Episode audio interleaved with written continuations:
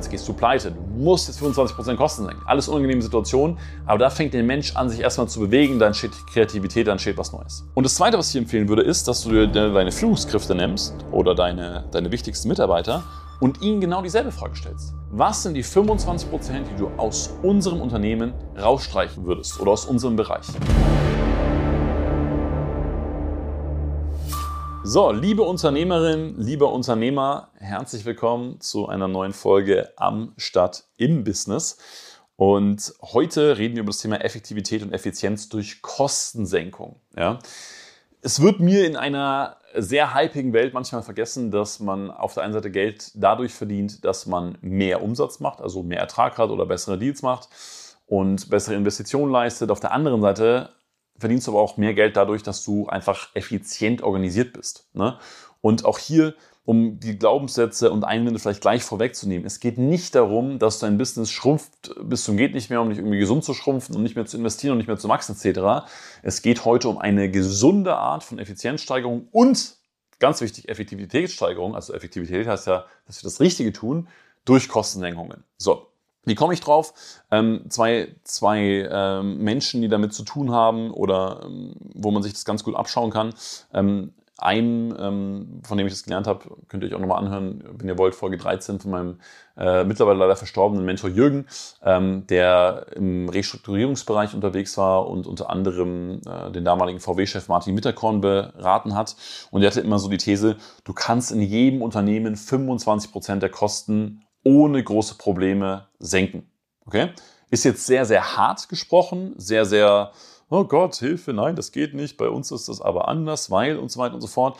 Und wenn du so diese Gedanken im Kopf hast, dann wünsche ich dir und vielleicht erlaubst du dir das auch, dich auf den Gedankengang heute mal einzulassen, weil es kommt vielleicht auch was völlig anderes raus, als was du bisher im Kopf hast, dass es irgendwie nur um Kostensenken geht. Ja, also das ist eine, du kannst grundsätzlich in jedem Unternehmen erstmal 25% Kosten senken. Das zweite ist, ähm, und ist jetzt, glaube ich, auch erst kürzlich zurückgetreten, ähm, Kaspar Rostedt, ähm, Adidas CEO oder damaliger Adidas CEO.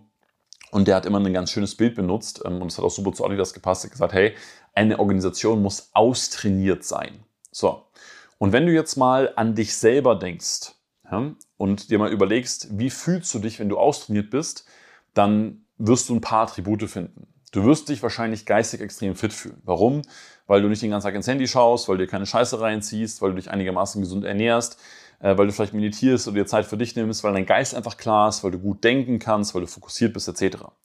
Und körperlich bedeutet das, dass du wahrscheinlich ein bisschen weniger essen wirst, als du verbrauchst. Das heißt, du wirst wirklich auch dein, dein Wohlfühl oder dein Wunschgewicht haben und hast aber auch immer so das Gefühl, hey, oh, ich bin bereit. Also du fühlst dich nie träge, du fühlst dich nie schlapp, du fühlst dich nicht überfressen, du fühlst dich nicht äh, overwhelmed von irgendwelchen äh, Einflüssen von außen, sondern du fühlst dich einfach so fit. Ne? Du fühlst dich einfach so, äh, ein Freund von mir würde sagen, griffig. Ja? Du bist einfach on track. So.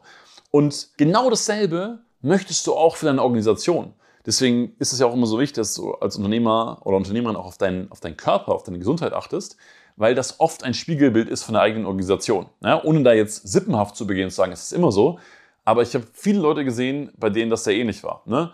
Körperlich wirklich nicht fit, irgendwie träge, irgendwie schlapp, dann aber am Kompensieren im Außen durch noch größeres Auto, noch teure Kleidung, noch mehr dies, noch mehr das und der Organisation genau dasselbe. Also viel zu viele Mitarbeiter, viel zu ineffiziente Prozesse, nur auf Umsatz aus, um jeden Preis, viel zu viel Arbeit, viel zu viele Stunden und so weiter. Oft ist es ein Muster, ein Spiegel, der in beide Richtungen geht. Kannst du mal für dich reflektieren, ähm, weil wie gesagt, die Phasen sind immer da. Also ich kenne beide Phasen, ich kenne die Phasen vom Kompensieren, ich kenne aber auch die wunderbaren Phasen, wenn du dich wirklich austrainiert fühlst und sagst, hey, ich bin on track. Wenn wir uns jetzt angucken, was du in deinem Unternehmen anders machen kannst, dann würde ich dir empfehlen, das zwischen zwei bis viermal pro Jahr zu machen. So, das heißt, du setzt dich jetzt also hin, vor der Laptop zum Beispiel, du schaust jetzt mal deine Liquiditätsplanung an um, die du vielleicht schon hast, oder du schaust dir eine BWA an, am besten beides. Du schaust dir mal dein Konto an und stellst dir einfach mal die Frage, naja, was würde ich tun, wenn ich jetzt 25% der Kosten senken müsste? Ja? Mal angenommen, du musst. Ja? Jemand sitzt jetzt da mit äh, vorgehaltener Pistole und sagt, hey, dein Job ist jetzt 25% zu senken, du musst jetzt. Now. Do it. Was würdest du rausstreichen? So, ich will jetzt gerade deswegen so drastische Bilder, weil dann die Dimension klar wird. Und wenn du dir die Situation wirklich mal vorstellst, dass du so unter Druck bist, dass du musst, oder keine Ahnung, sonst gehst du pleite. Du musst jetzt 25% Kosten senken. Alles unangenehme Situationen, aber da fängt der Mensch an, sich erstmal zu bewegen, dann steht Kreativität, dann steht was Neues. Was würdest du senken? Und das Zweite, was ich empfehlen würde, ist, dass du dir deine Führungskräfte nimmst oder deine, deine wichtigsten Mitarbeiter und ihnen genau dieselbe Frage stellst. Was sind die 25%, die du aus unserem Unternehmen rausstreichen würdest oder aus unserem Bereich? So. Was im ersten Schritt passiert ist, das ist jetzt vielleicht bei dir so, manchmal auch bei Mitarbeitern, es steht so ein Schock, so ein, oh nee und Hilfe und ähm, gibt es jetzt Kündigungen und überhaupt und ist doch alles nicht so schlimm so. Und das ist schon mal spannend, weil da entsteht schon ein Gefühl. Also wie ist jemand drauf? Ist jemand veränderungsbereit? Ist jemand sehr offen und wachsam und sagt, ah, okay, cooler Gedanke, wir wollen effektiver werden? Oder klammert jemand an was, sagt, nee, nee, so ist es aber und es muss unbedingt so gemacht werden?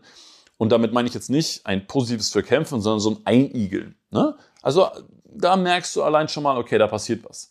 Du wirst quasi ähm, einmal so ein Leuchtfeuer in deine Organisation rein, äh, so ein schönes Positives und dadurch wird alles so ein bisschen aufgeschreckt und du merkst einfach, wie gewisse Verhaltensmuster sind, du merkst aber auch, was gemacht werden kann.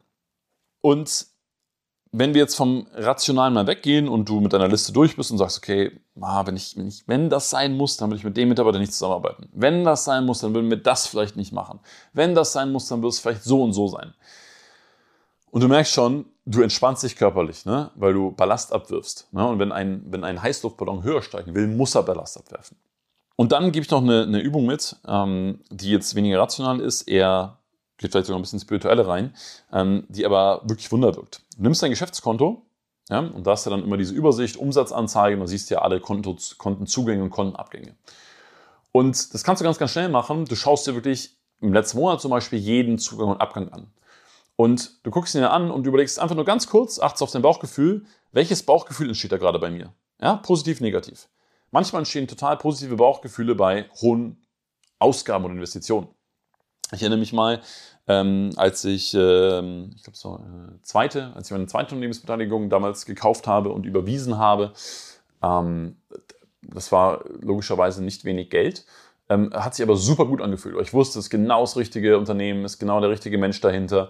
Ähm, mega Zusammenarbeit, ähm, Shared Values, Different Skill Sets, hat sich total super angefühlt. Und manchmal ist es aber so, dass du schon das Gefühl hast, boah, die 49 Euro, die stören mich gerade. Nicht, dass jetzt 49 Euro die Welt bedeuten in deinem Unternehmen, aber irgendwie stören die mich. So, warum? Naja, irgendwas stimmt da nicht so. Oder irgendwas ist da ineffizient. Und das gibt dir ein total gutes Gefühl. Andersrum natürlich genauso, auch bei Eingängen, ne, wie fühlen die sich an? Also, wie fühlt sich so ein Umsatz von einem Kunden an? Sagst du, boah, ja, cool, das ist mega, das ist gerechtfertigt? Oder sagst du, ah, da habe ich irgendwie ein komisches Gefühl, also, das fühlt sich irgendwie nicht so richtig geil an. Ne? Das sind ja auch immer Indikatoren dafür, verändere ich mein Geschäftsmodell, verändere ich die Art und Weise, wie ich arbeite, was ich tue, wie entwickle ich das Ganze weiter. So. Und letztendlich hast du einmal durch dein eigenes Feedback, das Rationale, durch das deiner Mitarbeiter das Rationale und auch durch dein Bauchgefühl von Einnahmen und Ausgaben, natürlich ein total cooles Referenzgefühl, wahrscheinlich eine Liste mit Dingen, die du verändern möchtest. So, und was jetzt passiert ist, du bist klarer. Du bist klarer einmal in Bezug auf deine Effektivität. Das heißt 80-20. Was machen wir eigentlich? Womit verdienen wir eigentlich Geld? Und wo geht eigentlich unser Geld hin? Ne? Und wenn du das Gefühl hast, boah, krass, damit verdiene ich mein Geld und da kommt immer mehr und das ist leicht und dafür brauchen wir wenig und boah, da verdiene ich wenig Geld und das muss ich anschieben, da muss ich dies und das tun, irgendwie macht es auch nicht so richtig Spaß, dann kannst du an den Punkt kommen, dass du mutig bist und sagst, okay, jetzt stoße ich vielleicht sogar diese Sparte oder diesen, diesen Part meines Unternehmens ab.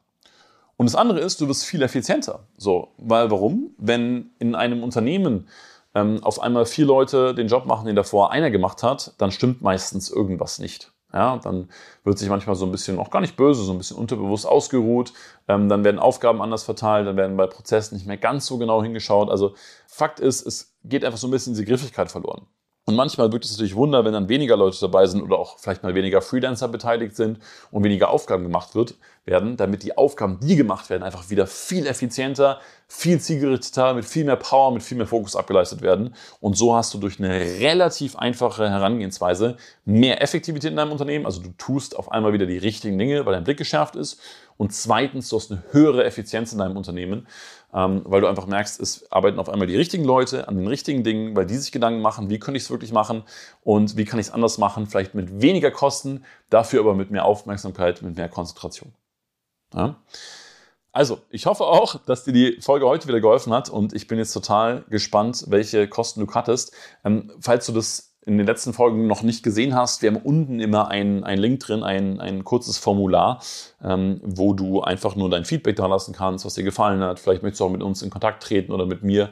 Äh, vielleicht hast du eine Idee, eine gemeinsame und ähm, möchtest du einfach mal vorfühlen, dann kannst du das super gerne nutzen. Und was mich natürlich wie immer total freut, ist, wenn du die Folge an jemanden teilst aus deinem unternehmerischen Netzwerk, wo du sagst, hey, der kann damit echt was anfangen und äh, das hilft weiter. In jedem Sinne freue ich mich total, dass du mit dabei warst. Dann bis zum nächsten Mal. Viel Spaß beim Kostenkarten, viel Spaß beim effektiver und effizienter werden. Es macht sehr viel Spaß versprochen und äh, ich freue mich sehr, wenn wir uns beim nächsten Mal wieder hören. Ciao, ciao.